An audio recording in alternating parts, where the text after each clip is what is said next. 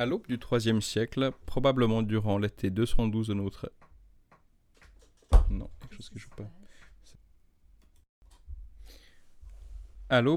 Siècle, probablement durant l'été 212 de notre ère, l'empereur Marcus Aurelius Severus Antoninus, plus connu sous le surnom de Caracalla, octroie la citoyenneté romaine à tous les habitants libres de l'Empire. L'édit produit ses premiers effets visibles dans les inscriptions et les papyrus au début de l'année 213, à mesure que les provinciaux nouvellement devenus citoyens adoptent un nouveau nom au format romain et prennent ainsi celui de l'empereur, Aurelius. Si l'on se rend bien compte que l'universalisation du statut de citoyen romain constitue un événement sans précédent qui touche vraisemblablement au moins les deux tiers de la population, sa compréhension demeure problématique. Une des difficultés majeures d'interprétation réside en effet dans le faible nombre de sources qui mentionnent, l'événement de manière contemporaine. On conserve un papyrus trop fragmentaire pour nous apporter des réponses, le papyrus Gissen 40, censé renfermer le texte de la Constitution elle-même, une très brève mention de l'événement sans plus de détails dans un extrait de l'œuvre du juriste Ulpien, et enfin, seul commentaire à caractère historiographique, un passage de l'histoire romaine de Dion Cassius. C'est de ce texte-là que je vais parler aujourd'hui. Une question posée ces dernières années par la recherche est de savoir si l'on peut faire confiance à Dion Cassius ou s'il ne s'agit pas d'une source trop partisane. Le vieux sénateur détestait en effet l'empereur Caracalla et en a dressé un portrait que la critique a su démontrer comme exagéré. Faut-il pour autant écarter le témoignage de Dion Cassius comme peu digne de foi? Voilà une question importante. Son commentaire sur la constitution antoniana se situe dans un paragraphe où Dion Cassius critique la politique financière de Caracalla. Il reproche à l'empereur de faire peser des charges toujours plus grandes sur l'Empire au profit des soldats. Le passage commence par, je cite, Quant aux autres hommes, par opposition aux soldats, et surtout les sénateurs, il ne s'occupait d'eux que pour les piller, les dépouiller, les tourmenter. Dion Cassius est lui-même un sénateur, il appartient ainsi à la classe la plus fortunée, il poursuit et nous dit ceci. Outre les taxes, celles qu'il a décrétées comme nouvelles, celle du dixième qu'il promulgua à la place de celle du vingtième sur les affranchis, et sur les biens laissés à certains en héritage, et sur toute donation, ayant aboli à la fois les successions et les exemptions, et même entièrement celles accordées aux plus proches parents des morts. C'est pourquoi il fit Romain tous ceux qui relèvent de son pouvoir, sous prétexte de les honorer, mais en réalité afin que davantage lui reviennent en vertu de ces mesures, parce que les pérégrins ne contribuaient pas pour la plus grande partie de leurs biens. Ainsi, l'octroi universel de la citoyenneté romaine est mentionné assez brièvement. Tous ceux qui se trouvent dans l'Empire sont faits romains. Dion précise que la mesure a été promulguée logomen timon sous prétexte d'honneur, ce qui veut dire qu'officiellement il s'agissait d'une mesure honorifique. Cet élément constitue sans doute euh, une information à laquelle on peut se fier. Médian ajoute aussi que la vraie raison politique qui se cacherait derrière cette mesure est d'augmenter les recettes fiscales. En d'autres termes, Dion Cassius réduit ainsi la constitution antoniniana à une manœuvre qui visait à étendre le nombre de personnes soumises à certains impôts réservés aux citoyens romains, notamment la taxe sur les successions. La raison honorifique, c'est-à-dire la dimension hautement symbolique que revêt l'octroi de la citoyenneté romaine aux pérégrins de l'Empire, s'en trouve comme écartée d'un point de vue rhétorique. Et pourtant, malgré cette partialité évidente, il y a potentiellement des informations techniques dans cet extrait de Dion Cassius. Un passage en particulier est problématique, celui qui traite du véritable motif pour lequel Caracalla aurait universalisé la citoyenneté. En effet, le fait que Caracalla soit dit avoir aboli les successions les diadocas, est difficile à interpréter. En fait, le sens précis de ce mot est peut-être la clé du problème. Dans les textes tardifs, apparemment à partir du 5e siècle, le terme diadocos s'impose pour signifier techniquement l'héritier ou l'héritant ab intesta, le parent proche, souvent l'enfant qui doit succéder directement au défunt, même sans l'intervention d'un testament, alors qu'un autre terme s'impose pour désigner l'héritier par testament, c'est le cléronomos. Le texte de Dion Cassius a transité par l'intermédiaire d'un abréviateur byzantin du XIe siècle, ce qui rend aussi possible des modifications tardives. On l'a entendu, le passage sur la Constitution antoniana intervient à la suite d'une énumération de taxes augmentées par, Caracalla et dont Dion rappelle qu'elles ne concernent que les citoyens romains. Dion cite notamment l'impôt connu sous le nom de vicesima la taxe sur les successions. Cette taxe, prélevée depuis Auguste, alimente le trésor militaire et Caracalla en fait passer le taux de 5 à 10% du 20e au 10e. On peut potentiellement trouver une explication dans un autre texte antérieur publié près d'un siècle avant, le panégyrique de Trajan de Pline le Jeune. Celui-ci traite de réformes apportées par l'empereur Nerva et ensuite complétées par son successeur Trajan au système de taxation des successions. Ce texte est à l'opposé de celui de Dion Cassius puisque Pline y vante les mérites des mesures prises par les empereurs et notamment des allègements fiscaux.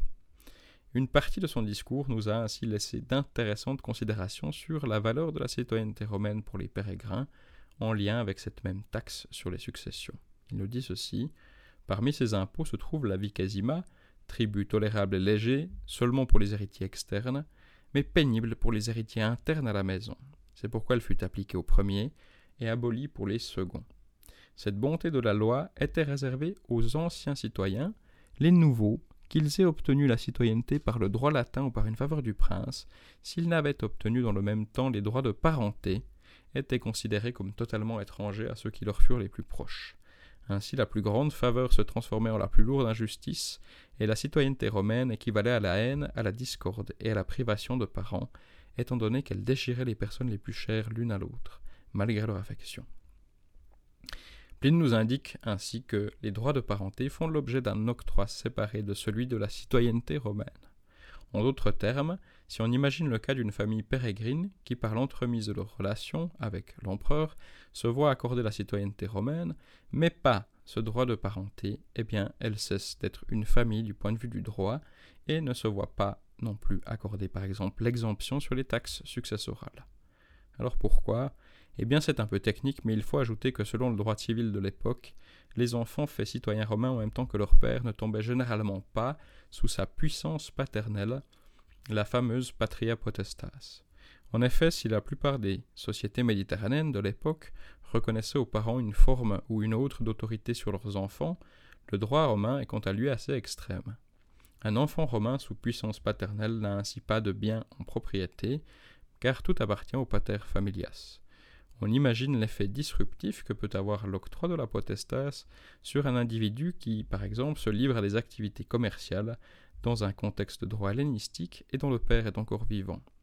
Devenu citoyen romain, il se retrouverait du jour au lendemain ne plus être maître de ses propres affaires. La patria potestas n'était donc pas accordée de manière régulière en même temps que la citoyenneté romaine. Or, c'est précisément la potestas qui crée les relations familiales de droit civil, lesquelles confèrent l'immunité à la taxe sur les successions. On pourrait invoquer d'autres cas pour exemplifier cette affirmation, mais en résumé, lorsque la citoyenneté romaine est supposée être conférée comme un privilège maximum, la loi ou l'empereur doit préciser que toutes les relations familiales vont survivre ou procéder. Il est ainsi possible que ces subtilités de la fiscalité des successions expliquent les propos de Dion Cassius.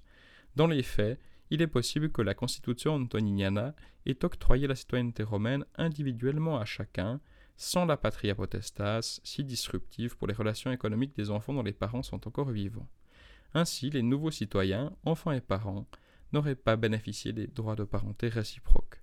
Au moment de la succession, ils ne se seraient ainsi pas qualifiés pour une exemption à la vicesima hereditatum. Si l'on en revient au texte de Dion Cassius, je suggère donc de comprendre que le terme tas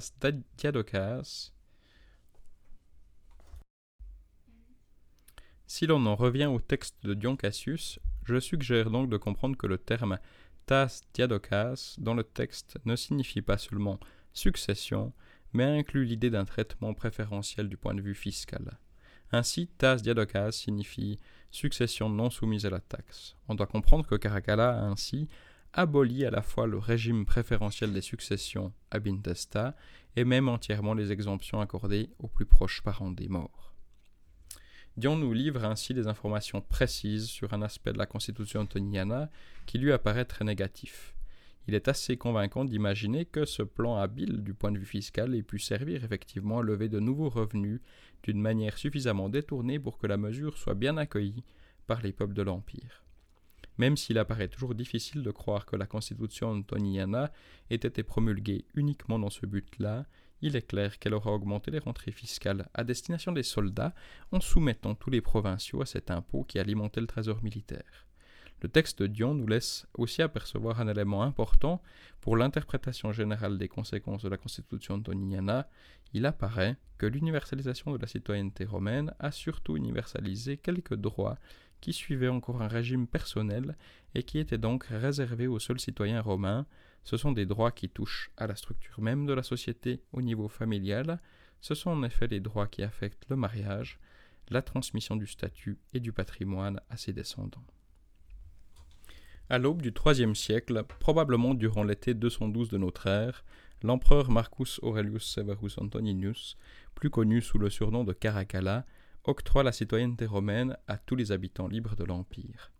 L'édit produit ses premiers effets visibles dans les inscriptions et les papyrus au début de l'année 213, à mesure que les provinciaux nouvellement devenus citoyens adoptent un nouveau nom au format romain et prennent ainsi celui de l'empereur Aurelius.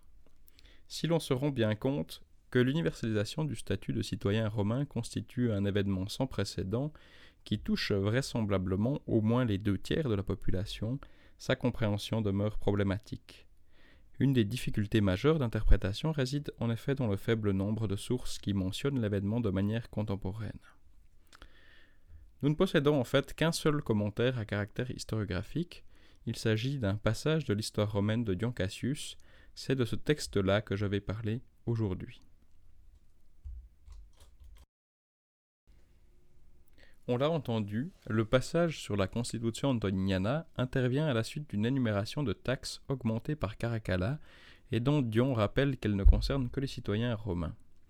Dion cite notamment l'impôt connu en latin sous le nom de vicesima hereditatium.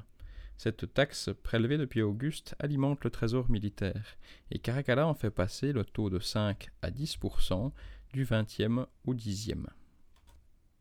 On l'a entendu, le passage sur la constitution antoniniana intervient à la suite d'une énumération de taxes augmentées par Caracalla et dont Dion rappelle qu'elles ne concernent que les citoyens romains. Dion cite notamment l'impôt connu en latin sous le nom de vicesima hereditatium, la taxe sur les successions, et cette taxe prélevée depuis Auguste alimente le trésor militaire. Caracalla en fait passer le taux de 5 à 10% du 20e au 10e.